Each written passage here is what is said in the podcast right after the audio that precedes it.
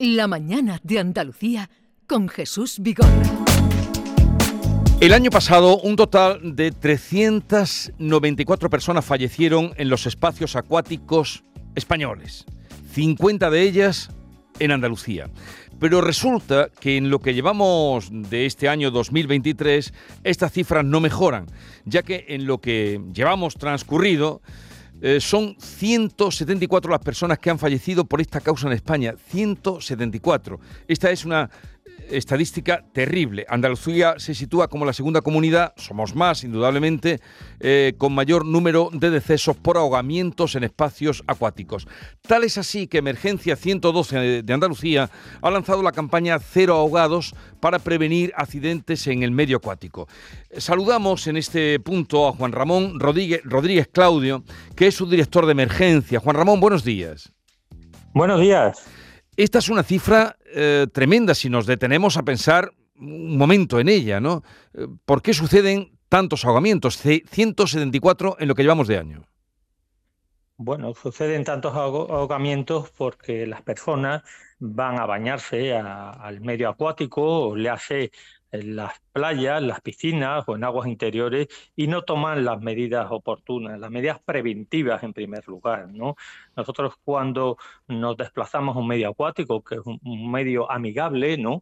resulta que en ocasiones no tomamos las medidas oportunas, no comprobamos que contamos con un socorrista, que la bandera que figura es una bandera verde para podernos bañar con la seguridad propia del mar y indudablemente no se adoptan otra serie de medidas no preventivas, como decíamos antes, que eviten los ahogamientos y, e incluso los accidentes, que mm. también es otra faceta muy importante. Eh, la mayoría de estos ahogamientos, 174, ya decimos en lo que llevamos de año, se producen en la playa, en piscinas, en pantanos, en ríos.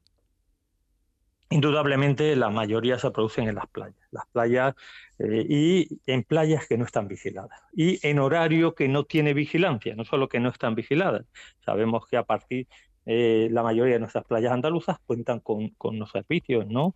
de salvamento y socorrismo, pero que se inician a partir de las 11 de la mañana, a las 11, las 12 de la mañana y finalizan a las 8 de la tarde. Ese es el horario y siguiendo la vigilancia de que la bandera se encuentra una bandera verde. Si nos encontramos con una bandera amarilla, habrá que tomar las medidas preventivas, ¿no? Cuando uno va a bañarse, debe ver en qué situación se, encuentra el mar. El mar en ocasiones eh, nos parece que se encuentra en un estado óptimo y sin embargo podemos encontrarnos con movimiento de mareas, de corrientes, etcétera. Entonces hay que tener mucho cuidado a la hora de bañarse por supuesto, los pequeños. Los pequeños hay que enseñar a nadar a los pequeños desde el principio y no hay que perderles nunca de vista, ¿no? En ocasiones decimos la norma de los 10-20, eh, no hay que perderles nunca de vista. Eso de los 10 segundos, estar mirando a la piscina, y que no tardemos más de 20 segundos en auxiliarle. Yo, yo creo que incluso ni eso, hay que estar muy, muy pendiente de ello. De, este dato, eh, Juan Ramón, de 174 fallecidos, ahogados en lo que va de año, ¿en Andalucía cuántos han sido?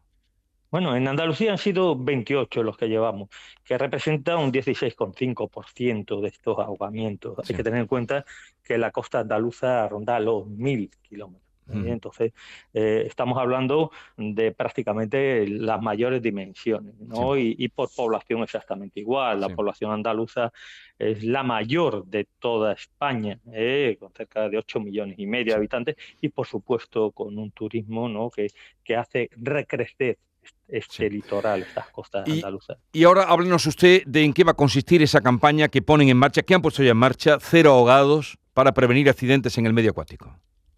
Pues se trata de una campaña muy dura, indudablemente, ¿eh? pero queremos prevenir fundamentalmente que se sigan produciendo estos ahogamientos. ¿no? Entonces, no solo esa campaña ¿no? de cero ahogados que, que se inició, ¿no? esa presentación que se inició el sábado pasado, porque nosotros en Andalucía contamos además con herramientas que ayudan a esta campaña de cero ahogados. No solo eh, impactar y decir al ciudadano que, el agua es peligrosa en determinados momentos cuando nos acercamos al mar, sino que además contamos, y así lo hemos hecho, con una guía, una guía didáctica que se ha hecho para enfrentarnos a, estos ahogamientos y a estos accidentes pero tanto en piscinas como en playas como en aguas interiores.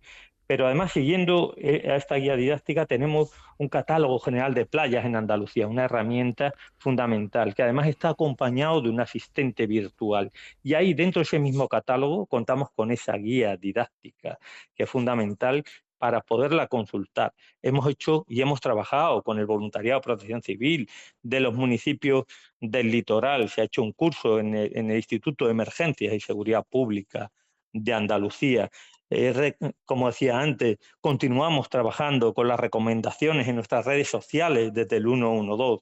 Se ha firmado un convenio con la Real Federación Española de Salvamento y Socorrismo, que es quien nos ha ayudado, quien ha cooperado con nosotros junto con Cruz Roja, ha cooperado en esta guía que le decía que hemos desarrollado y la Comisión Permanente de Protección Civil de Andalucía el pasado 14 de junio aprobó en comisión todos los planes de salvamento en playas de los 62 municipios costeros.